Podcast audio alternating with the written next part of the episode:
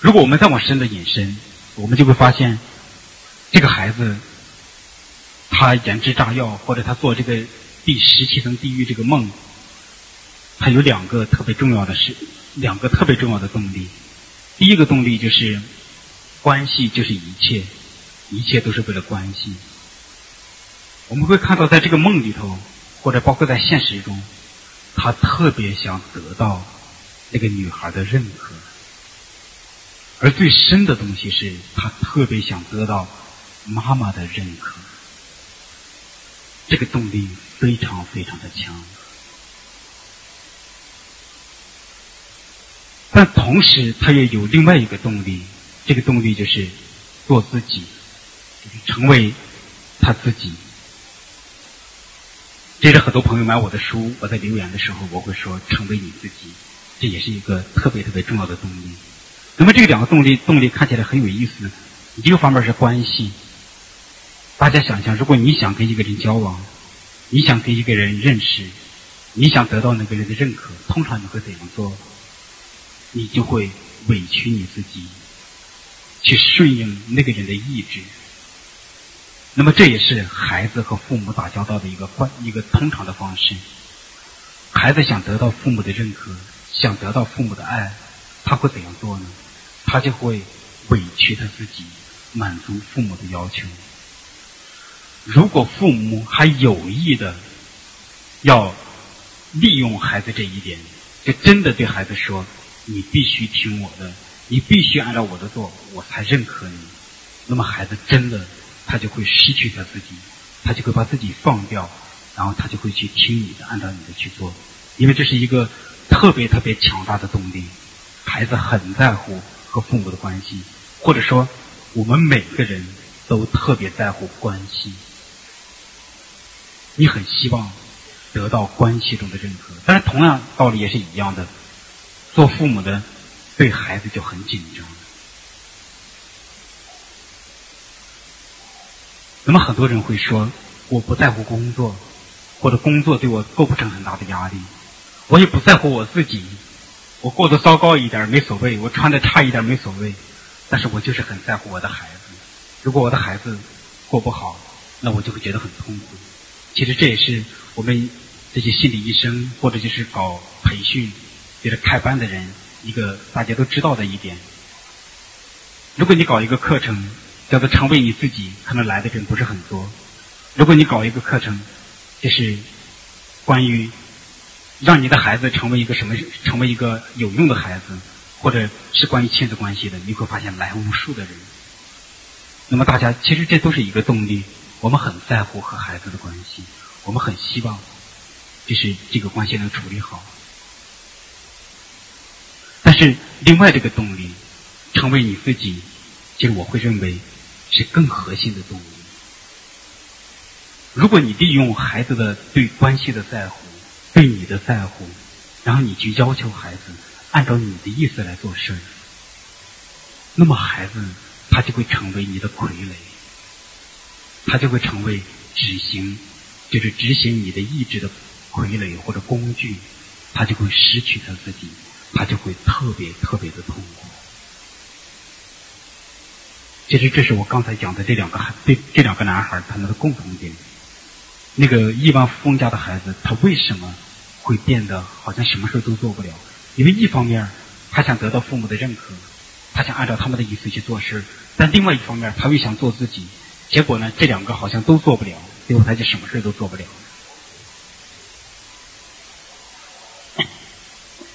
那么这两个动力，如果放到每一个人的身上，他就化为一句话。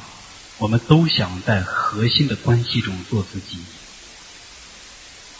其实这也是婚姻冲突，就是夫妻关系，包括在就是亲子关系中很核心的东西。我们都想在最重要的关系中做自己。我很在乎老公，我很在乎妻子，我很在乎孩子，或者孩子很在乎父母，但是。我们都想在这个关系中去做自己，那这就是什么含义呢？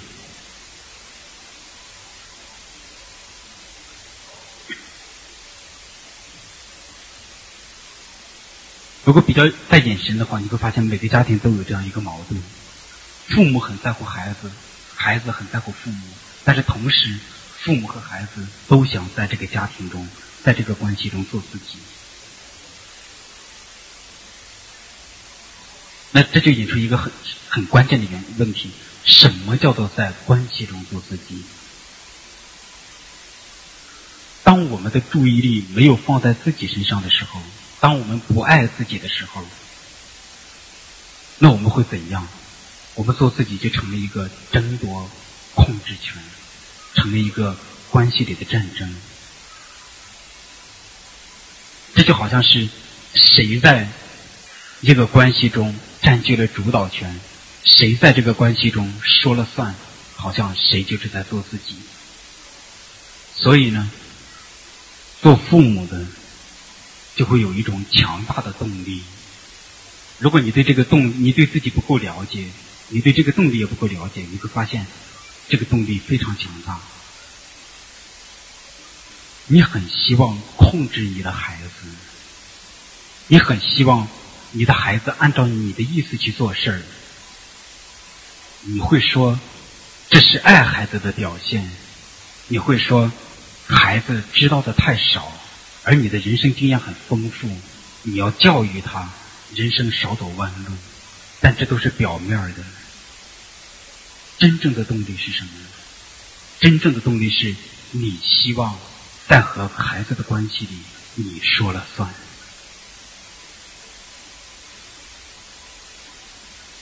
那个爱经常是表面的，而控制才是更深的东西。如果你意识不到这一点，你就会发现一个特点：你越爱你的孩子，你的孩子就越痛苦；你越在乎他，他越糟糕。我讲刚才讲的那个亿万富翁家的孩子，我就问他：我说，你会觉得什么时候你和父母的关系才严重恶化？他想了想，他说：高二，高二的时候才开始恶化。后来我就去问那个妈妈。我说高二的你儿子高二的时候发生了什么事情？对吧这个妈妈，你猜这个妈妈怎么说？这个妈妈想了想，就觉得在高二之前，他有好几家公司，然后焦头烂额，处理不好。但是等等孩子进入高中了，这一切就变得好起来。而孩子等进入高二的时候，他的公司处理的很好，老公的公司也处理的很好。他们再也不需要为自己的商业焦头烂额了，一切都井井有条，在他们掌控之下。这时候，这妈妈就看，哎，这边问题都解决了。再转头一看自己的儿子，哇，问题这么大呀！啊，立马把所有的注意力都放在自己儿子身上去了。结果他儿子的回忆就是，之前感觉挺自在、挺自由的，蛮好的。但是等进入这高二之后，他他这样形容他妈妈：他说，妈妈每天二十四小时都在监视我。然后他的妈妈的所有的注意力都放在孩子身上，他想让孩子变成一个有用的人，但结果他的孩子感受的就是痛苦。他说从高二之后，他就会变得越来越糟糕。所以大家会看到，如果你觉得你的所有的行为都是在爱你的孩子，而你没有看到你的大多数行为都是在控制你的孩子，当你没看到这个，你没有这个意识的时候，你会发现你的爱是一种伤害。你经常会给孩子带来很大的伤害，这时候你就真的要看到自己这一点，你到底是在控制自己的孩子，你希望在孩子面前你说了算，你还是真的在爱你的孩子？那么这个对孩子来讲，他的伤害是什么？其实我会认为，这是我们目前中国真的是最可怕的问题，也是未来。最严重的问题，因为成年人太想控制自己的孩子，结果孩子的独立意志就被压制。我是七四年的，我觉得我们七零后还 OK，因为那个时候每个家庭，像我家里有三个孩子，我还有两个哥哥，就是就是早折嘛。如果早夭，如果都活下来，我们家是五个孩子。我有很多同学家里七八个孩子，那时候大家会知道，父母会忙得要死。然后他他的精力没有办法关注每一个孩子。如果说爷爷奶奶的话，那就更可怕了。如果爷爷奶奶他也有四五个孩子，然后四五个孩子，但每个人有四五个孩子，你说爷爷奶奶他的精力也很有限，他也关注不了。所以那时候，就是我觉得我作为七零后的早期的人，就是我们得到的关注会少一些，或者说我们得到的爱好像会少一些，但是我们得到的自由非常的充分。孩父母没有精力去关注孩子，但是现在九零后呢，或者八零后的晚期，大家会知道，就是前不久富士康其实已经十六连跳，甚至十七连跳。那么十七连跳跳下来的都是八零后晚期或九零后的孩子，他们为什么好像生命那么脆弱？他们只是在物质上得到很多，但是对他们来讲，通常是一个孩子面对六个大人，面对父母。面对爷爷奶奶，面对外公外婆，如果这六个成年人都想去控制这个孩子，都想在这个孩子面前自己说了算，大家想一想，这个孩子会多痛苦？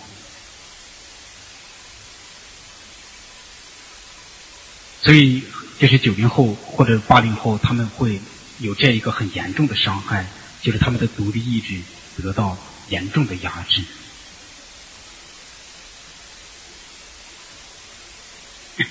那么孩子这样做，这个孩子他好像会顺应父母的意志，而把自己的意志压制，也是源自于两个常见的原因。第一个原因是，孩子没有别的选择。我们讲关系就是一切，一切都是为了关系，或者说我们很想爱别人，我们也想得到别人的爱。但是大家想想，你是成年人的话，你的世界很宽广，是吗？这个不爱你，再换一个吗？但是对你的孩子来讲，他能换吗？他如果他想爱，他只能爱父母；他想被爱，他只能被自己的父母爱。所以他没有别的选择。所以心理学会是这样讲：有一句话是谎言，就是没有父母不爱自己的孩子，这是谎言；但是另外一句话是真理，没有孩子不爱自己的父母。因为其实这不是一个多么伟大的事儿，因为。成年人有选择，而孩子没有选择空间。但是另外一个是恐惧。孩子面对自己的父母的时候，其实我的理解，每一个孩子面对自己的父母都会有很大的恐惧。那这个恐惧说起来很深，就很难，就是在今天呢讲的特别清楚。但类似于。那个基督教的教徒对上帝的那种恐惧，其实对每个孩子来讲，在他很小的时候，父母就是天，父母就是上帝。如果不听上帝的，就会得到圣经中的那种惩罚。这也是我在做心理治疗的时候，呃，如果谈到很深很深的地步，就不只是解决问题，就真的是要做很深的了解。你会发现，每个人。对父母，我说的是每个人，无论你父母，你的父母多好，让在座的诸位，每个人都对你的父母有一种天然的、很深的恐惧，就很害怕被父母惩罚。假如做父母的在利用了孩子这两点，因为孩子没有别的选择，他一定会爱你。如果你利用这一点，当然这一点，这个大家利用的还其实普遍来讲还不是很厉害。关键是第二点，你感受到孩子对你的恐惧，你还有意利用这种恐惧压迫孩子，让孩子听你的，那你就会对孩子造成巨大的伤害。大家也反过来也想一想，当你是一个孩子的时候，你是不是得到了这种待遇？你心中充满了对父母的恐惧，而父母还真的有意的利用这一点。来胁迫你。像我说的那个亿万富翁的孩子，他没有身体上的暴力，就是父母不会打他，但是他有另外一种恐惧。父母，尤其妈妈，老对他说：“我不要你了，我对你绝望了，我再我再生一个。”你爱怎么着就怎么着吧，啊，这种恐惧真的很深，就好像他不听父母的，他不满足妈妈的要求，他就会被抛弃。那么这种恐惧呢，其实我会说还是比较好。很多父母呢，就会用暴力，就知道会虐待自己的孩子。那么这样一来，你的孩子会有巨大的压力，他真的会听你的话。但是，孩子听话并不意味着一个好事。如果孩子很听话，同时就意味着孩子的独立意志被严重的压制。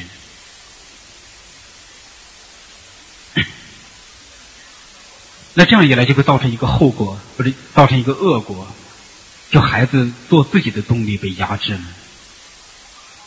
但是同时，这是很多父母理解不了自己孩子的原因的关键。做自己的动力只是被压制，但是他一定要寻找出路，他一定要寻求表达。其实这就是所谓的问题行为的根本的原因。孩子表面上。孩子头脑上、孩子意识上都在按照你的意思去做事儿，真的很乖，可能，可能真的很听话，或者表现的很好，或者总之呢，就是在顺着你的意思在做事情。但是很有意思，孩子会控制不住的做一些让你伤心的事情，让你难过的事情，让你受不了的事儿，那就是我们通常讲的叛逆。叛逆是什么呢？就是孩子。做自己的那个动力，他在寻求表达。但是关键问题，另外一个很关键的东西，当孩子在做自己的时候，他感觉自己是个坏孩子，这是很核心的一点。就是说，如果有一种动力，我认为是好的，我就会用好的方式去表达它。如果有一种动力，我认为是坏的，我就会用坏的方式去表达。呃，比方说成年人，在座的成年人很多时候，如果你认为性很糟糕，你会发现你没办法在正常的性中得到快乐，但是你反而会在不好的性的这种行为中得到快乐。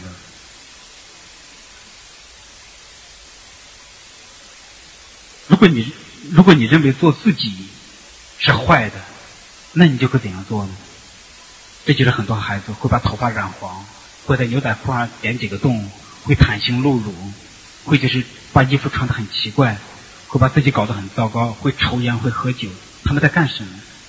他们表面上都在在叛逆，实际上他们都是在说我要做自己。但是问题就是，他们会觉得做自己是个坏事，做自己是坏孩子才会做的，所以。他就要通过坏的方式去做自己。那么这个坏是怎么形成的呢？因为父母对他说：“你不听我的，你就是个坏孩子；你不按照我的是意思来做事你就是个坏孩子；你不听话，你就很糟糕。你看别人家的孩子多乖呀。”结果孩子就会觉得做自己真的是一件很糟糕的事但是他又发现他忍不住要这样做，那他怎么办呢？他就用。坏的方式去做自己。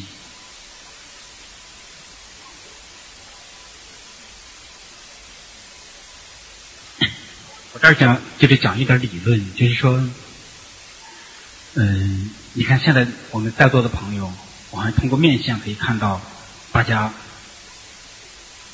就是都还蛮正常，都多数人还都是好人，通过面相能看得出来。或者说呢，大家的人格都蛮稳定，但是你你的你现在的人格，每个人多多少少都是一个面具，这什么意思呢？